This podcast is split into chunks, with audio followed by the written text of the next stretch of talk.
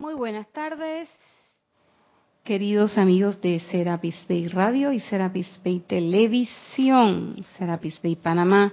Hoy es lunes, 5 y 30 hora de su espacio Cáliz de Amor. Yo soy Irina Porcel y la presencia de Dios, yo soy en mí, reconoce, bendice y saluda a la presencia yo soy en todos y cada uno de ustedes. ¿Oyeron ese susurro pues ese es Carlos Llorente, el querido Carlos Llorente que está en cabina Cámara, dueño y señor hoy. Nuestra bella Edith está de misión oficial. y bueno, hoy tenemos un anuncio bien especial y es que este sábado a las 9 de la mañana tenemos servicio de transmisión de la llama de el templo de Chambala. Y están todos invitados a participar de esta actividad de vida. Usted se conecta, se despierta tempranito y desde tempranito, ocho y media, vamos a estar recogiendo quiénes son las personas que están conectadas para el servicio de transmisión de la llama empieza el servicio de transmisión de la llama y pueden participar con nosotros, nosotros cantando acá, ustedes cantando allá, tocando acá, tocando allá, invocando acá, invocando allá y haciendo la respiración rítmica cuando el momento sea el indicado. Así que tenemos este sábado transmisión de la llama, el retiro de Chambala. Y bueno, Continuamos trabajando este libro, Palas Atenea y el maestro Hilarión hablan, y algo que surge de la clase pasada que tenía que ver con precisamente todo lo que hacemos supuestamente alrededor de lo que nosotros llamamos o queremos llamar o queremos decir que es nuestra actitud frente a la verdad. Y pues habíamos eh, expresado, nos había expresado la amada señora Palas una pregunta interesante que la hicimos y la verdad se ha dicho que se ha mantenido con nosotros todo este tiempo. Y la pregunta era exactamente cuántas veces ustedes han vuelto su atención hacia la llama de la verdad desde que comenzó el año. Y ya respondimos en su momento que pues a la llama de la verdad, verdad, verdad, verdad, verdad, muy poquísimas veces. ¿Mm? Muy poquísimas veces. ¿A qué le hemos estado prestando atención? Ah, pues bien sencillo. A la llama de la ascensión, que sea la llama del amor divino, o a la administración, a la resurrección. Pero no ha sido como en el chiste del chinito de que tócolo, tócolo, porque no ha sido todo color, porque mm, yo lo digo por mí. A mí me ha faltado una llamilla. ¿Y esa llamilla cuál es? La llama de la verdad. Porque la verdad sea dicha es que nosotros lo que queremos es como una manifestación diferente de lo que esa verdad es.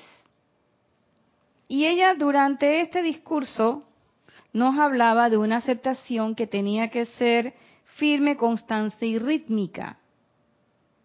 Y que era, y eso venía de la primera clase cuando ella nos preguntaba si habíamos aceptado en nuestros sentimientos. O sea que no era una manifesta, no era una aceptación intelectual.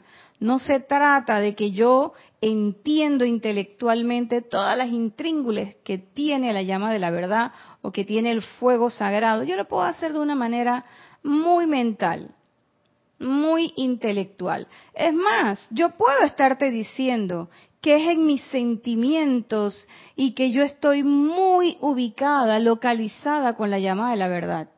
Y eso, valga la redundancia, no es verdad. ¿Por qué? Porque lo estoy diciendo desde una posición muy del intelecto, muy del conocimiento. ¿Y de qué forma entonces nosotros pudiéramos, si quiera atisbar un poquitillo de esa aceptación en los sentimientos, también habíamos hablado de que la cosa tampoco era tan difícil. No hablo de la aceptación, me refiero a la expresión de esa, de esa aceptación. ¿Cómo yo sé que yo en realidad ya estoy aceptando eso en mis sentimientos? Pues bien sencillo, porque se te nota. Se nota en las cosas que pasan alrededor tuyo, se nota en la actitud con la que tú vas percibiendo cada uno de los eventos o acontecimientos que surgen en tu diario vivir. No son las grandes manifestaciones, no son los momentos sublimes, el momento en que te dan el Oscar o te ganas un premio o en el momento en que se parte el cielo y se abren los cielos y tú sientes la epifanía porque ves a Dios y a los ángeles descendiendo. No, Señor, no es ese momento. Es en todo tu día. Como tú aceptes, como tú reacciones, como tú te muevas frente a las cosas, entonces ahí uno cae en la cuenta de si en realidad hay una aceptación en los sentimientos de que esa verdad está con uno. Entonces, cada vez que yo califico, cada vez que yo me pongo en un polo u otro, cada vez que yo digo o es bueno o es malo, o es arriba o es abajo, es enfrente o atrás, al lado, derecha o izquierda, cada vez que yo califico, estoy simplemente frente a la verdad, pero no con la verdad. La estoy mirando, sí, ella allá y entonces, y yo aquí y ahora. ¿Por qué les digo esto? Porque también ya habíamos caído en la cuenta de que precisamente esa aceptación de la verdad que te hace libre no es una aceptación de un día para otro y ya, ¡pap! La acepté y todo mi mundo mágicamente se cambió. Y mírame ahora, ya quisiera uno que eso fuera así. Pero esa magia no funciona así. Esa magia es de todos los días.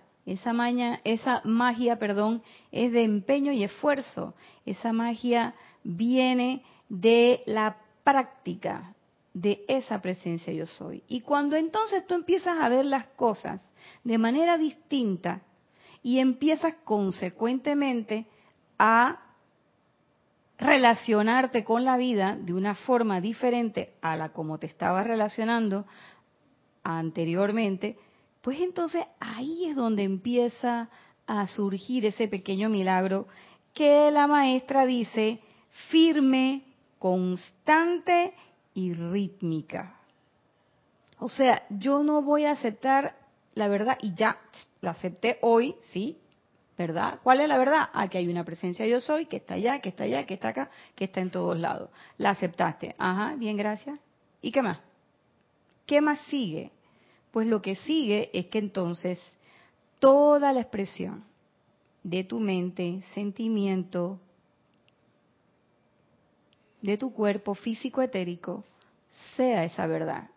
Cuando entonces ya tú no tienes el chip en tu memoria de es que esto está bien, es que esto está mal, sino que simplemente comprendes que son circunstancias que son energías, que las energías vienen y que tú tienes un elemento que está a la vuelta de la invocación para transformar eso.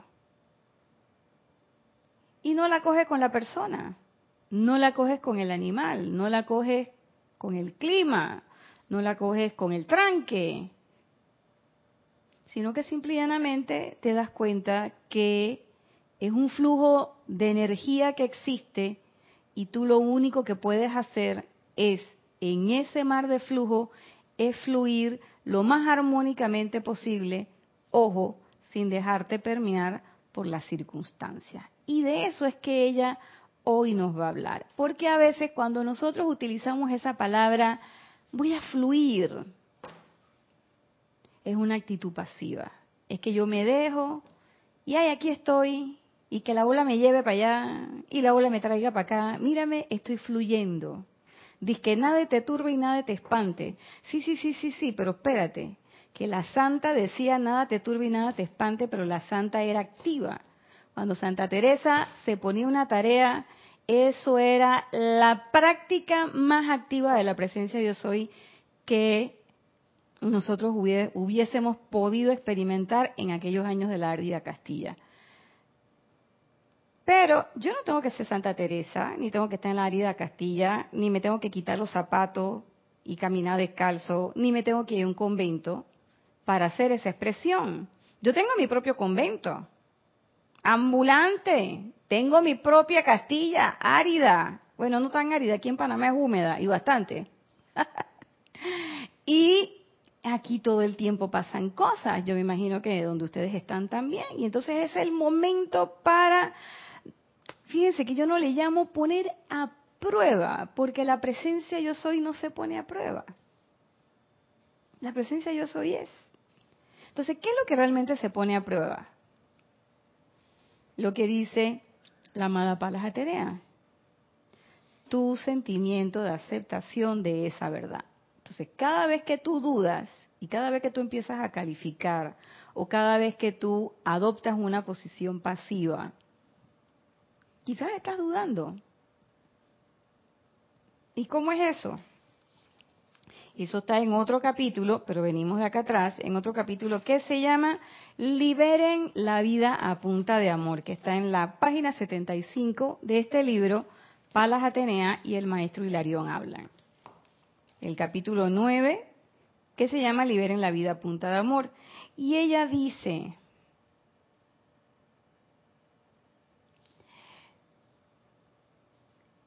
Amados en la luz, al estampar externamente el espíritu de la verdad, al igual es mi privilegio representar, al cual es mi privilegio representar, es algo que la humanidad de la Tierra no entiende muy bien. Y yo dije, amén. Si así mismo es, amada Pala, claro que no lo entiendo. Porque simple y llanamente yo no tengo toda el, toda la acepción de la verdad que yo quisiera tener o que sería menester tener o lo que fuere. ¿Mm? Yo sí reconozco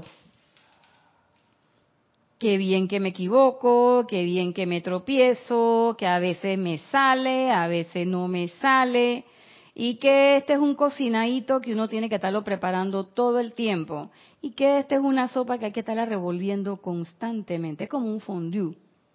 Cuando uno hace fondue, uno no se puede ir y que voy a poner eso, voy al baño, regreso. Cuando suba me avisa, cuando suba ya eso, fondue no es, cualquier cosa menos eso. Tú tienes que estar batiendo constantemente, y eso tiene un punto. ¿Y quién sabe cuándo tiene el punto? El que está batiendo. Constantemente lo bate, lo bate, no dejas de batirlo nunca hasta que llegue un momento que tú dices, ya, ahora sí, apaga la olla. Entonces, a nosotros va a llegar un momento en que después de tanto batir y batir y batir y batir, por ahí alguien va a decir, hey, ya apaga la olla. Y entonces uno se va de esta encarnación. ¿Qué es lo que pasa con el ser humano? Nosotros no queremos que nos apaguen la olla. Pero tampoco queremos que nos revuelvan tanto. Entonces nosotros queremos como que ese fundido se haga ahí automáticamente. ¿eh? Y que nunca nos digan que ya tu tiempo. Y fíjense, yo hoy, estas cosas que hace el, Facebook, el Facebook, estas cosas que hace el Facebook que a veces a uno lo, uno no sabe, uno no sabe lo que eso hace, lo que es, lo que eso significa muchas veces. Y yo hace como cuatro años había puesto una, un escrito de esas, esas vainas que uno escribe un momento, de una conversación que yo tuve con mi hijo. No puse la conversación, pero nada más puse el sentimiento que me generó la conversación, que me causó mucha gracia. Y estaba conversando con él y, y puse qué bueno que se dio la oportunidad de esa conversación. Y dije, si mañana me tuviera que ir, si mañana se acabara ya esto, qué bueno que tuvimos esa oportunidad de conversar y que lo único que quedaría sería la experiencia de esa conversación. No quedaría más nada. Y así es esto. Nosotros tenemos experiencia todos los días, todas oportunidades. para practicar toda la enseñanza. A la larga, nosotros a veces quisiéramos, cuando digo nosotros me refiero a mí, que quedara como una huella perdurable, que me recordara constantemente, hey, yo puse en práctica la enseñanza ahí y fue pretty, quedó bien. Y eso no es así. Eso no, eso no queda. Lo que te queda es una sensación, un sentimiento, algo dentro de tu cuerpo, yo digo que emocional, quizás mental también, un poco el etérico metiéndose ahí, una amalgama un poco ecléctica de, los cuerpos, que cuando uno está en una actividad, tú sientes que por ahí es. Pero ¿por qué sientes que por ahí es? Porque ya tuviste ese encuentro con la enseñanza, la pusiste en práctica y te generó un input que te llenó. Usted le pueden llamar como usted quiera, epifanía, eh, no sé, como quiera, como le quieran llamar. No le vamos a poner calificación, pero que fue constructivo, un esfuerzo constructivo, vamos a decir. Eso se queda con ustedes, eso es lo único que va a perdurar. La escena va a desaparecer. Los actores a la larga van a desaparecer. Y va a aparecer como en las películas. Los actores, los nombres de los actores han sido cambiados para proteger su identidad. Te van a aparecer otras personas, van a suceder otras cosas, van a ser otras situaciones, pero a la larga y al final, la actividad que vas a realizar, ¿cuál es? La expansión y la, y la, expresión de la presencia yo soy. Pero no te puedes traer la situación de atrás y hacer la aplicación exactamente como lo hiciste antes, porque quizás la situación es diferente. Pero que sí vas a tener contigo la seguridad de que esa aplicación es necesaria, de que es menester hacer eso, de que tú puedes hacer eso. ¿Por qué? Porque tienes ese sentimiento, ese recuerdo de la victoria, aunque fuera por cinco segundos. No importa, no importa cuántos fueron los segundos, o los minutos, o las horas, yo no sé. Para mí fueron segundos. ¿Qué quieren que le diga? No me voy a hacer la gran cosa. Habrá quien dirá, bueno, pues que mis recuerdos son de horas. Mambántara, digo, ay, qué bueno. Los míos son segundos y créeme que los aprecio mucho. Pero eso va contigo y cada vez eso va haciendo que tú hagas una práctica un poco más allá, un poco más allá y un poco más allá. Y a veces se presentan situaciones que, mm, si tú la ves desde el punto de vista físico, tú dices, es como una iniciación. O como me dijeron a mí una vez, digo, no, es que, es que Dios prueba a su gente. Y yo digo, sí, a mí me confundió con un SIL, tú sabes. Yo estoy como un entrenamiento así de eso, tipo G.I. Joe. Porque en ese momento las cosas que me estaban pasando eran, wow, bien, eh, bien fuertes.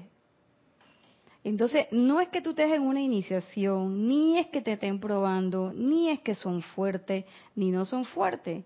Es que simplemente hay un momento en que uno duda. Uno duda. Claro que uno duda de que esa presencia yo soy de verdad que se va a manifestar. Pero cuando uno analiza para atrás, une los puntos para atrás, como, como dicen los americanos, cuando tú unes los puntos para atrás, ¿Qué es lo que pasa? Tú te das cuenta que han habido momentos en que tú has sentido que son momentos difíciles y has dudado. Pero hay otros momentos cuando uno los cataloga y los valora. Hey, hermano, que de verdad esos han sido chuletas, momentos duros. Pero tú no lo sentiste así, tú lo viste facilito. ¿Por qué? Porque tenías la práctica de la presencia yo soy en los dedos. Y recordando que dice la maestra, a ver, firme, constante y rítmica. Entonces, ¿qué? Ah, sí, yo soy firme, pero a última hora no soy constante. Y pareciera que constante y rítmica fuera lo mismo, pero no lo es. Porque yo puedo ser constante, pero arrítmica totalmente.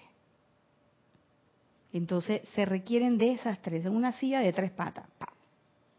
tres patas. Ahí está, tres patas. Si yo le quito una, se cae. Tienen que ser las tres. Rítmica, constante, firme. Y firme habíamos pensado en convicción. Que yo estuviera plenamente convencida de que en efecto es lo que yo quiero hacer. Porque esa es la otra cosa. Si yo dudo, ¿por qué dudo? Porque no creo que yo lo pueda hacer o no creo que eso realmente sea cierto. O sea, yo no creo que esa sea la verdad. Y eso que me dice Serapi de que la ascensión es de todos los días, y eso que dice Pablo el Veneciano, que hasta tendiendo la sábana en la cama, no, yo no creo en eso. Yo todavía estoy creyendo que se va a partir el cielo, va a venir Dios con los angelitos alrededor y que todo se va a solucionar por arte de magia. O sea, yo estoy creyendo que la magia está allá, en ese evento, y que la magia no está aquí, en el quehacer diario. Pero el quehacer diario, yo también antes lo, lo veía como el quehacer diario y decía, bueno, si yo me pudiera dedicar de toda la enseñanza y no tuviera que ver todo este poco de gente enferma o este poco de papeles o este poco de gente peleando, porque mi diario vivir debe ser la presencia yo soy, o sea, mi diario vivir debe ser dedicarme única y exclusivamente a la enseñanza. ¿Así? Si así fuera, hubieras nacido monja o te hubieran, enseguida te hubieran mandado para un convento y ese hubiese sido tu plan de vida. Pero si tú escogiste, porque yo lo escogí, nadie me obligó. No, nadie me obligó, mentira. Yo quería otra cosa, pero, pero nadie me obligó. Yo quería ser, yo cogí ser médico. Eh, yo quería ser médico. En el fondo, por allá atrás, por la trastienda, hay un input de que quería eh, ser bailarina y todo eso, y escritora, y eso. Pero ese es un input que estaba por allá por la trastienda. Al final me decidí por la concreta. Y dije, no, ayudar a la gente, no sé qué, y la cosa, la sublimación y todo lo demás. Y quedé siendo médico. Entonces, ahora, a estas alturas del partido, a estas alturas del partido, cuando ya la mitad del pastel se lo comieron, cuando ya lo que queda es un pedacito, porque estoy en los últimos 50, y que estoy en este momento de la enseñanza, que estoy ganando conciencia, entonces en este momento que yo voy a decir que no, yo voy a negar toda esa naturaleza humana de ser médico y de ser esto y, me voy a dedicar única y exclusivamente a la enseñanza. Entonces, ¿sabes qué me van a decir? Eh, yo siento aquí, ¿ve? O sea, yo sé que yo soy muy antropomórfica para los maestros, ¿no? Y yo me parece estar escuchando aquí a la señora Palas Atenea. ¿Y quién Carrizo te dijo que eso es lo que hay que hacer? Entonces yo dije, me pareció la tal oyendo, ¿no? Que, o sea, ¿qué parte de autoconsciente, qué parte de autovigilancia, qué parte de autocorrección tú no entendiste, Irina? Oye, ¿verdad que sí? Entonces, por supuesto, si yo me aíslo en mi burbuja, ni soy un puesto de avanzada de los maestros, ni soy nada. Soy un ente aislado. Me separo totalmente. Me separo totalmente. ¿Y sabe qué es lo que va a pasar? Que un día alguien va a agarrar un alfiler, ¡pum! Y me va a reventar la burbuja. Y entonces ya voy a decir, pero es que, ¿qué pasó con la enseñanza? ¿Qué pasó? Que te aislaste, te separaste. Y se trata de que ya, o sea, ya separados estamos y ya vinimos de la conciencia una. Ahora vamos de regreso. Entonces, ¿qué parte de que tienes que meterte con todo el mundo? ¿Mm? Claro que sí. Entonces se trata de, de unificar las conciencias. Ah, pero ¿cómo vamos a hacer eso? La clase de hoy. Y dice, si consideramos los eones de tiempo que han transcurrido desde aquella edad dorada, lo dice la señora Pala, oiga lo que ella dice, yo sería de la opinión que ustedes deberían estar cansados de cometer los mismos pecados de acción y omisión y que se esforzarían aún más asiduamente más asiduamente en este viaje para completar su ronda en esta tierra. Palabras más, palabras menos, a mí eso me suena a, ella, tú no, tú no estás cansada de hacer siempre lo mismo. Cambia, hermana. Eso es lo que me está diciendo la señora Palas. ¿Hasta cuándo, perro? Siete veces la vuelta para sentarte en el mismo lado. Si ya tú sabes que eso por ahí es el para dónde vas. ¿Qué vas hacia ahí? Entonces ella dice, ¿no? Si consideramos los eones de tiempo, o sea, no te quiero apresurar, no te quiero presionar, pero ya van tres mambántaras, cuatro razas raíces, ya ha venido Sanat Kumara un par de veces. ¿Hasta cuándo la lucha contigo? Eso es lo que yo siento que ella me está diciendo. Yo sería de la opinión que ustedes deberían estar cansados.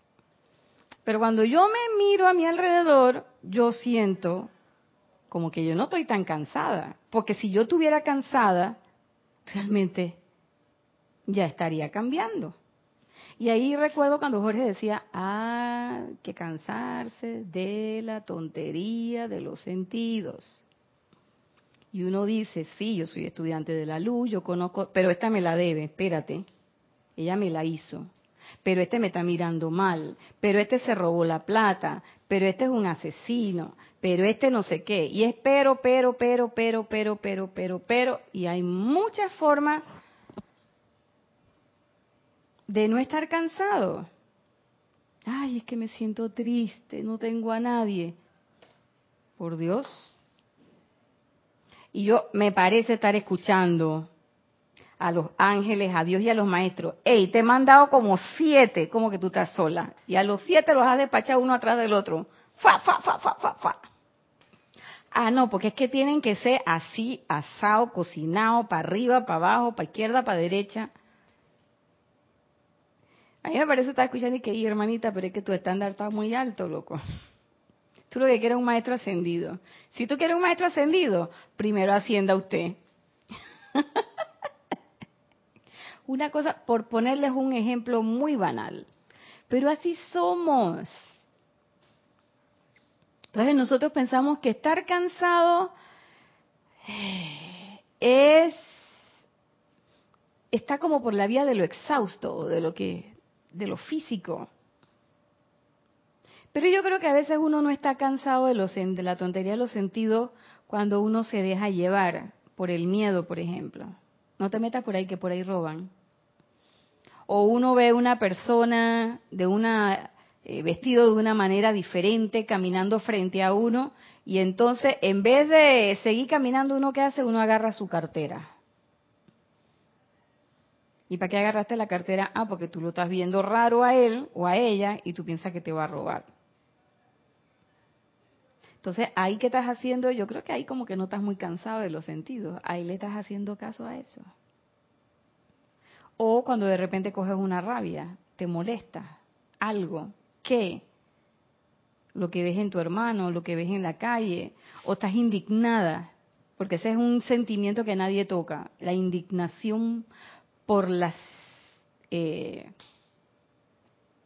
por las injusticias de la vida la hambruna en África, lo que pasó por acá, lo que pasó por allá, lo que le hicieron a esta, lo que le hicieron. Yo lo que estoy es indignada, yo no tengo rabia, no le deseo mal al otro, ni estoy diciendo que lo metan preso o que lo crucifiquen, no, yo no estoy diciendo nada de eso, pero me indigno. Entonces es un sentimiento que muchas veces no exploramos mucho, pero la indignación es prima hermana de todas estas otras cosas de la duda, del miedo, de la aprensión. Es una forma leotrópica de eso. Y entonces la indignación viene de gente además muy recta, de gente de tan buenos sentimientos, de gente tan proba. Pero cuando uno escudriña bien debajo de las piedras, uno se encuentra algunas cositas que no te dicen que tú eres como tan tan impoluta, tan proba. Entonces uno mete esas cosas debajo de, la, de las piedras, la mete, lo barre debajo de la alfombra A veces tienes una montaña ahí en el medio de la sala y que esa montaña de qué, que no, no, es un adorno. Y ahí están todas tus cosillas, todas tus mentirillas, todas metidas ahí, que tú no quieres que nadie te las vea. Entonces ahí realmente no estamos tan cansados. Cada vez que yo me indigno, ah, no, pero yo me estoy indignando por una cosa que es muy pura, que es muy, muy de buena gente. Eh, oye, ahora que estamos nosotros en periodo electoral, no tienen idea. Y yo me pillaba, yo digo, ve, ve, ve, ve, ve, ahí va, ahí va, acá, ven acá, pásame ese electrón para acá, pásamelo para acá antes de que dé la vuelta. ¿Y quién, lo, ¿Y quién lo tiró? Yo misma. ¿Tú te das cuenta? No, porque es que yo le voy a hacer campaña a este, campaña al otro. No estás cansado de cometer lo mismo pecado de acción u omisión. Y la pregunta que ella hace después a mí me llenó de mucho escosor. Y ella dice, ¿saben ustedes que algunas personas no tienen en las bodegas de su corriente de vida más que una pizca de la gloriosa luz verde de la verdad? Y yo por un momento pensé, wow, no tengo más que una pizca. No, esa no fue la pregunta que me surgió. La pregunta que me surgió a mí fue, ¿tú eres de los afortunados que tiene la pizca? ¿O tú eres de los desafortunados que todavía ni siquiera conocen el velo, el manto de la señora? A menudo han oído la afirmación cuando alguien le hace un mal a otro, que hay que dar la otra mejilla. Esta aseveración se ha sostenido a través de la dispensación cristiana y ha entrado a la edad de la liberación. Aunque son muy pocos los que realmente han comprendido su significado, algunos han pensado que si alguien les hace un acto de imperfección, sea de palabra o acción, deberían ignorarlo pasivamente. Que tarde o, o temprano la continua repetición del pecado contra ellos habría de desaparecer gradualmente y que el originador de la imperfección se cansaría de hacerlo. Y dice ella, en mayúscula cerrada, esta no es la verdad.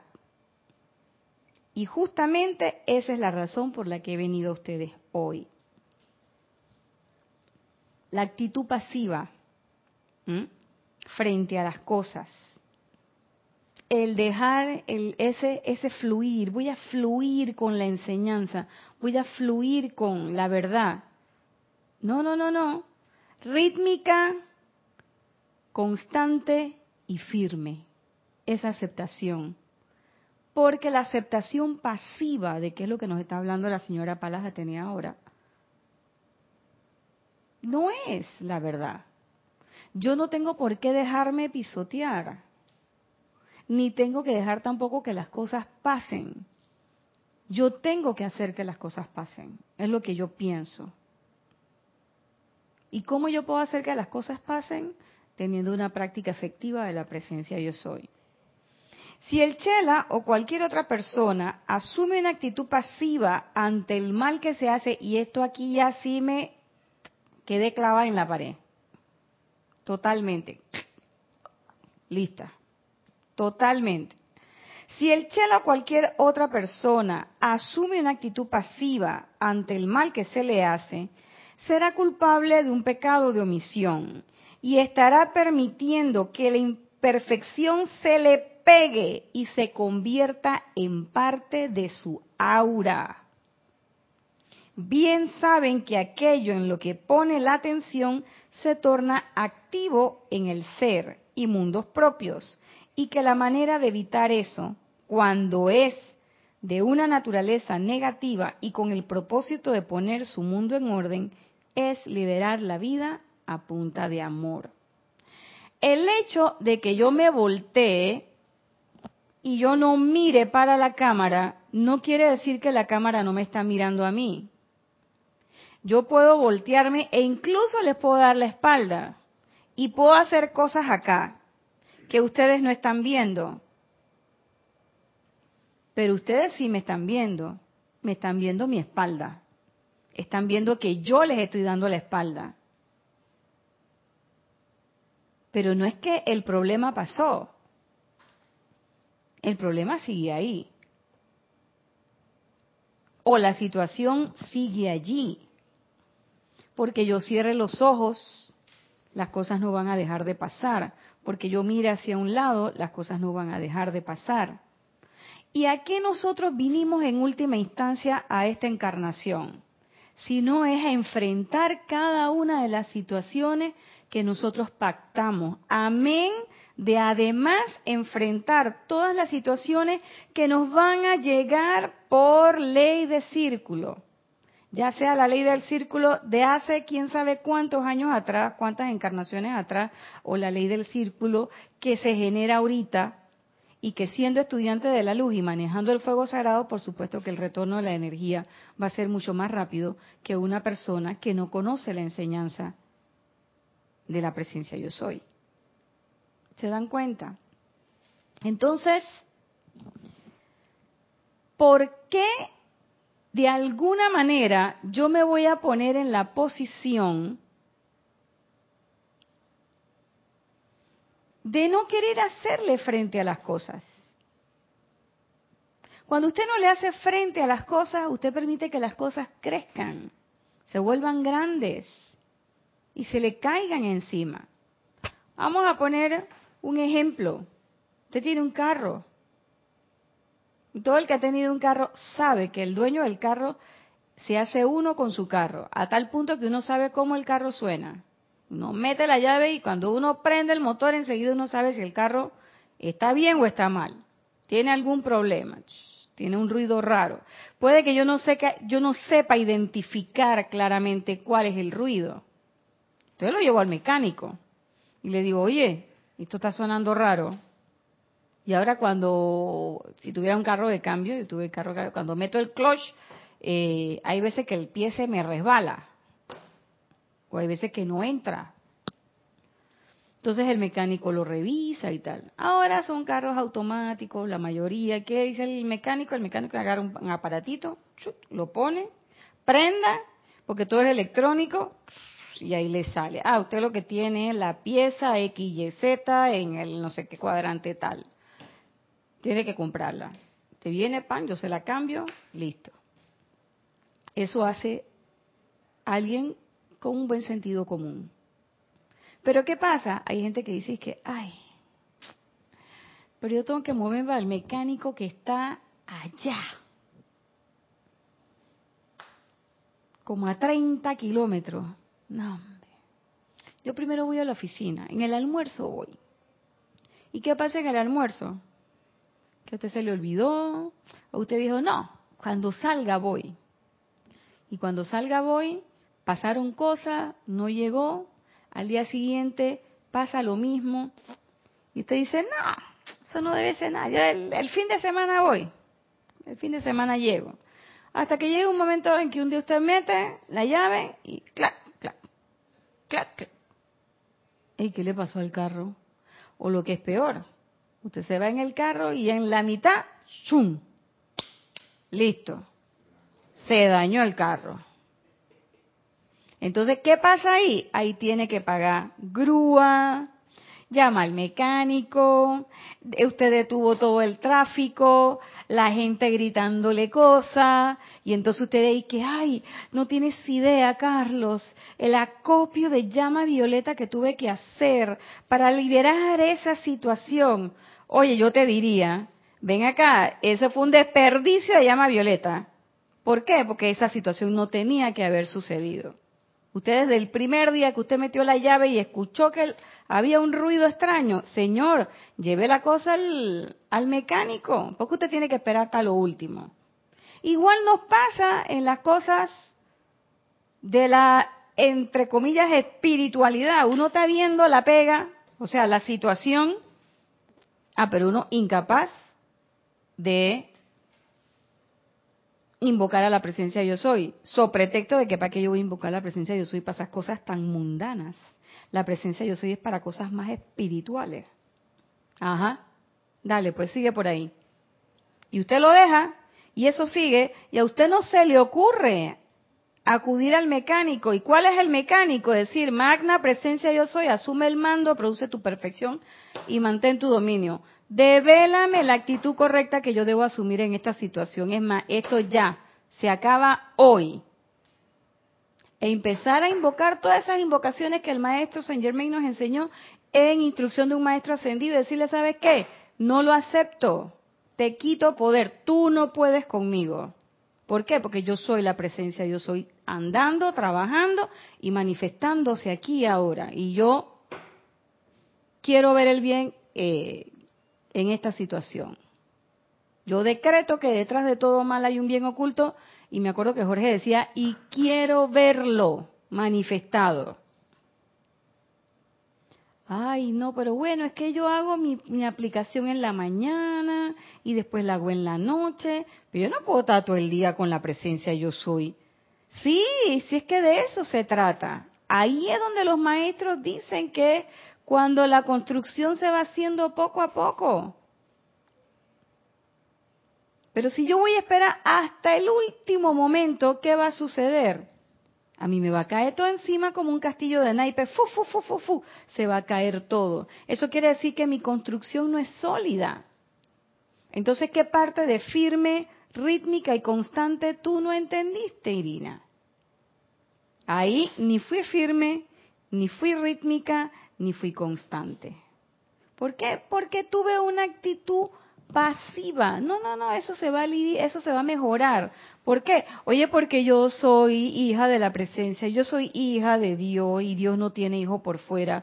Yo soy su hija querida. Entonces, como ahora yo me estoy portando bien y yo estoy en la enseñanza y yo hago ceremoniales y yo vengo a todas las actividades y doy clases y todo lo demás, a mí esas cosas no me pueden pasar porque yo soy muy buena.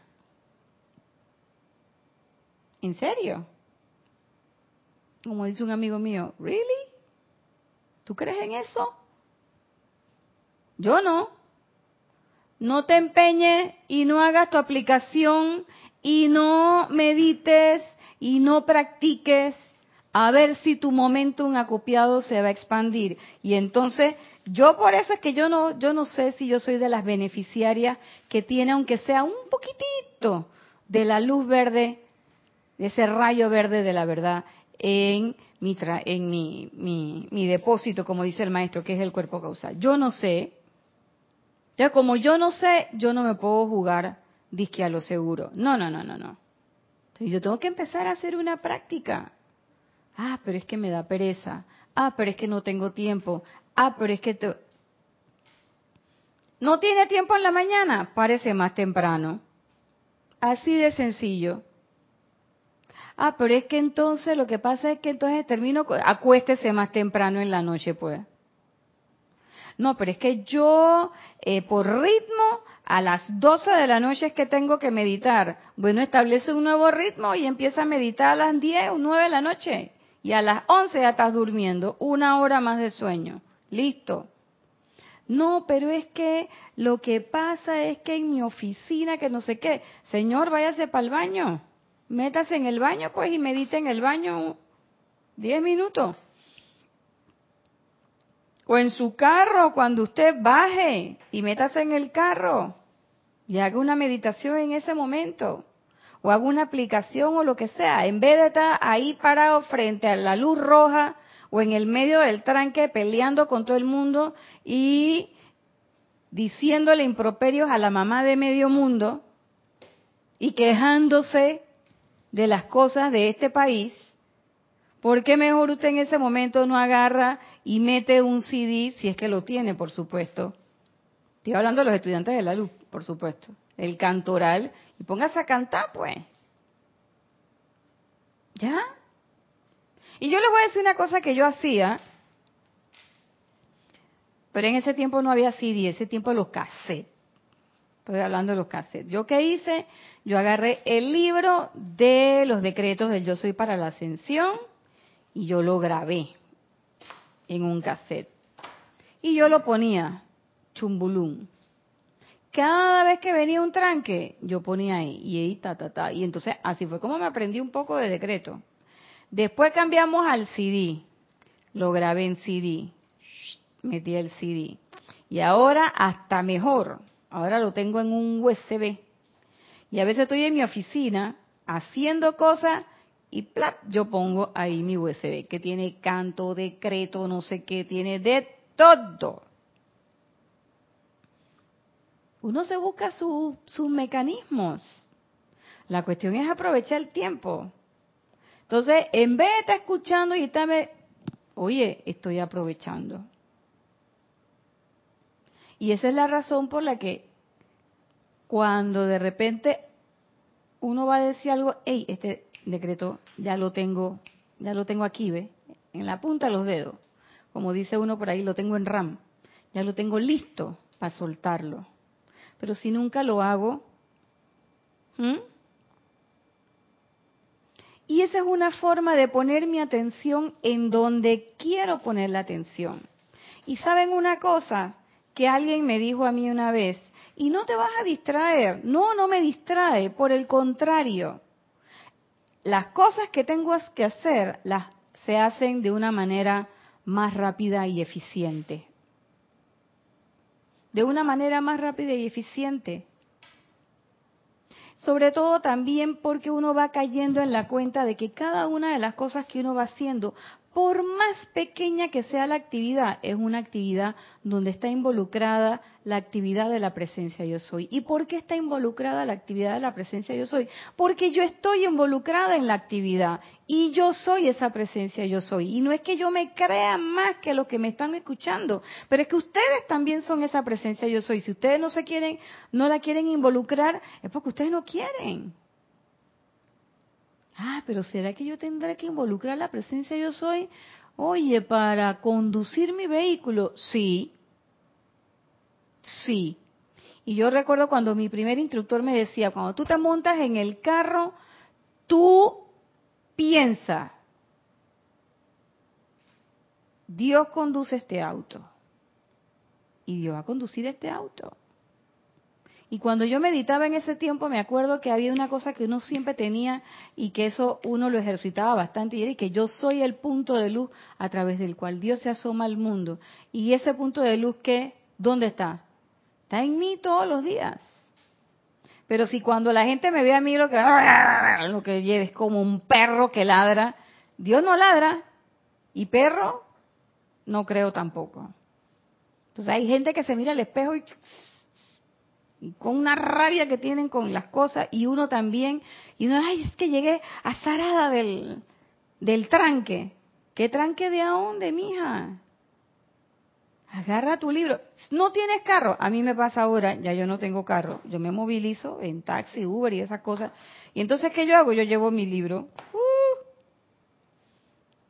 Y yo al principio, inconscientemente e irreverentemente decía, ah, no, ya yo no cojo rabia, ahora que la agarre otro. Y yo dije, no, ya no más, tampoco, ni siquiera que la agarre otro. Y yo me pongo a leer y jamás he visto que el taxista tampoco se exalte, se ponga como turco ni nada por el estilo, ni que le dé rabia, ni por el contrario se despejan las vías, las cosas, la gente llega. Cada vez que yo dudo, yo digo que chuleta, salí salí tarde o salí en el tiempo o haya la vida. Cada vez que yo, cada vez que un panameño dice eso es porque algo malo va a suceder, ¿no? Cada vez que uno piensa o se sitúa en esa en esa en esa posición, ¿eso qué es? Ya dudé, ya ahí entró la duda. Y donde entra la duda, ahí no hay manera de hacerlo, las cosas.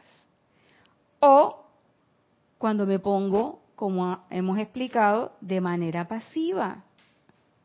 Yo dejo que las cosas pasen. Y entonces uno quiere ser como muy componedor, disque muy, muy espiritual, que la gente vea que uno es disque bien inofensivo, muy estilo Gandhi, no sé qué.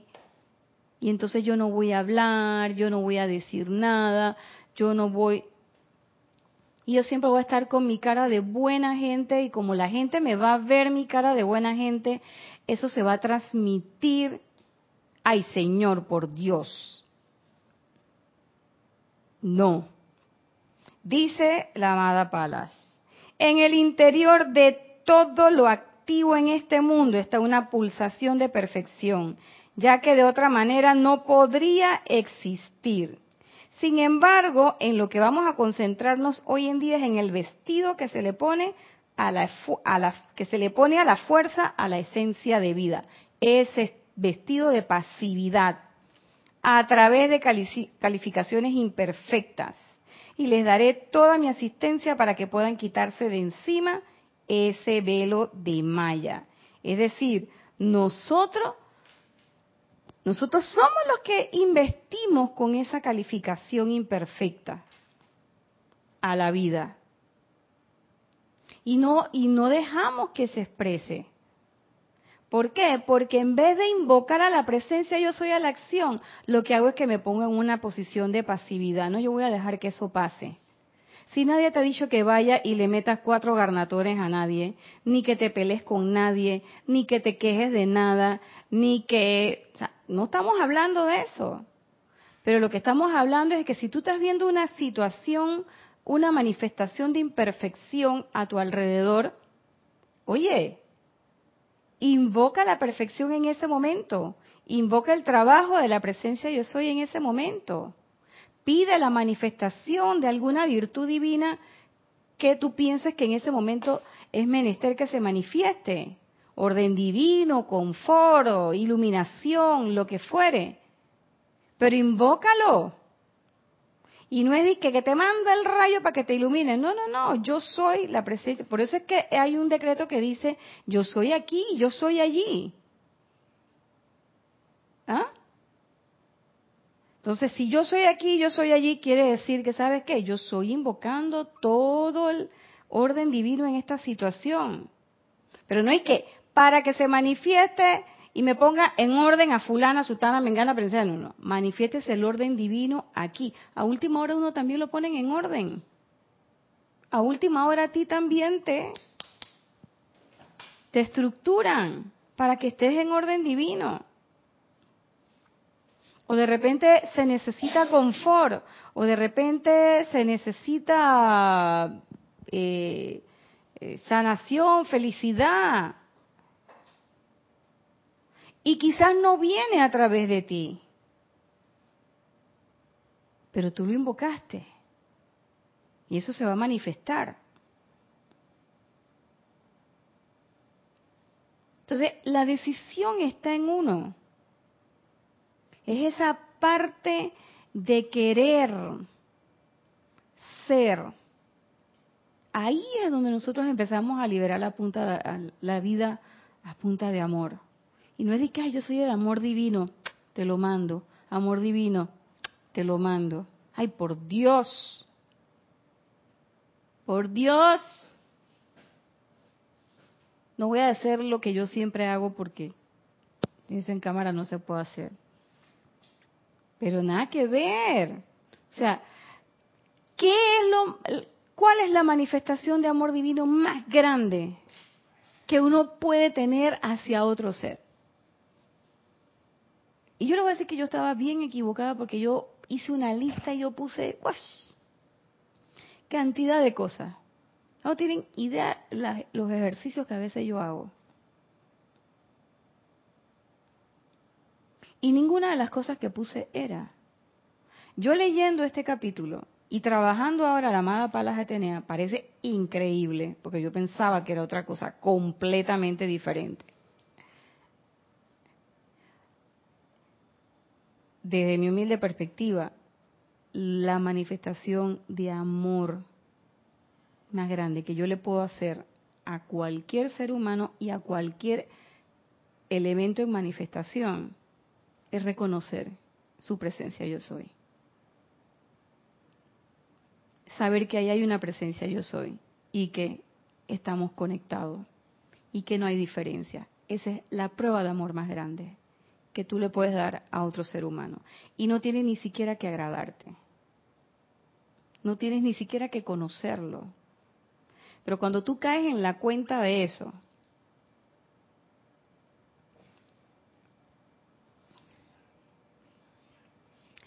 Cuando vienen otras personas alrededor de tu mundo que no son de la enseñanza. Y esas personas te hacen sentir eso. Te hacen sentir que no hay diferencia contigo. Y que hay un punto de comunicación muy delgado, pero fuerte contigo. Y te hacen sentir bien. Y uno se pregunta, ¿por qué si yo soy estudiante del yo soy? ¿Por qué yo no puedo hacer que otro sienta eso que ella me está haciendo sentir a mí? Esa es una demostración de amor enorme. Cuando uno siente eso que otra persona le da, entonces uno dice, ¿sabes qué? Yo quisiera eso. Y entonces yo hablé con la presencia yo soy y le dije, bueno, magna presencia yo soy, ¿qué sopa con you? Vamos a arreglar esto. Palabras más, palabras menos. La invoqué. Asume el poder, control. Pero después capté y dije, no, no, no, no, yo soy la presencia yo soy. Entonces, ¿sabes qué? Hey, me voy a callar. Yo quiero que tú me digas, sóplame, ¿cómo se hace eso? ¿Cómo yo puedo hacer eso? ¿Cómo yo puedo insuflar eso en la gente? Esta señora que no sabe nada de la enseñanza, mira cómo lo hace. Es una maravilla. Yo lo sentí. Mira la gente cómo está. ¿Por qué yo no lo puedo hacer? ¿Qué me pasa? Y yo me pareció escuchar la voz que decía, no es que te pasa, es que no dejas que pase. Entonces uno tiene que abrirse y abandonarse. O como diría Jorge, él usaba mucho esa palabra, a mí me gusta más abrirse y abandonarse, pero Jorge decía, déjense penetrar. A mí me encantaba cuando él decía eso, porque él lo decía en una forma que, y cuando él te lo decía, yo sentía como un como algo que me caía aquí en el pecho y yo decía, sí. Pero después que se iba a la clase de Jorge, yo decía, ¿y qué será? duda. El ser humano duda. Y una de las cosas que también uno libera a punta de amor es esa imperfección en uno sabiendo, hey, que el cuerpo emocional no tiene la culpa, que el mental no tiene la culpa y que el etérico tampoco tiene la culpa. Que simplemente ha habido una situación en que hemos estado al garete los cuatro, cada uno por su lado. Y que esta es la oportunidad de oro porque aquí y ahora es donde estoy cayendo en la cuenta de que esto debe ser así. Si es que conocer la verdad quiero si es que lograr la ascensión deseo, si es que quiero la corona de los Elohim, si es que quiero oír el canto de Victory y meterme en el jardín de la victoria. Así de sencillo. Es dejar la pasividad en la vida de uno por una práctica efectiva, firme, rítmica y constante de la presencia yo soy. Eso nos acerca cada vez más a esa porción de verdad que algún día a mí me hará libre, a ustedes también, a lo sumo como ustedes la, la quieran adquirir. No es la misma. A pesar de que la verdad es una, la forma en que yo accedo y me acerco a eso definitivamente que no es igual, porque somos 6 mil millones de almas, diferentes todas. Y en esa diferencia es donde está la riqueza, en esa diversidad es donde se puede manifestar la unidad de la conciencia. Yo todavía les, eh, les digo, todavía no en mi cabeza, eso no cabe, porque no lo he realizado personalmente, pero sé que hacia allá es que uno va. Y por esos pequeños atisbos que a veces son como que uno lo sintió, se te fue, es fugaz, o lo oliste y cuando lo vuelves a oler no lo sientes. Pero por esos pequeños atisbos, por esos minutos, esos segundos, esos microsegundos, es que uno dice, ahí voy a poner, ahí voy a poner la plata. En esa, ahí está la apuesta, así como decía eh, Jorge, donde pone, pon la plata, donde pones la lengua. Chas, ahí, ahí es donde la voy a poner, en esa práctica firme, constante, rítmica, práctica efectiva de la presencia yo soy. Y bueno, hasta aquí es la clase de hoy.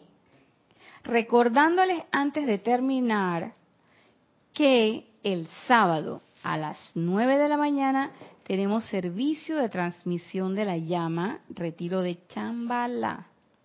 Y vamos a estar conectados, así que desde las 8, 8 y 15 de la mañana, ustedes pueden empezar a conectarse para mandar sus reportes de sintonía de tal manera puedan participar con nosotros en esa actividad de vida. Yo hasta aquí les dejo la clase, me despido, deseándoles que la presencia yo soy inunde sus corazones con amor, pero sobre todo con impulso firme, rítmico y constante. Nos vemos el próximo lunes 5 y 30, como siempre.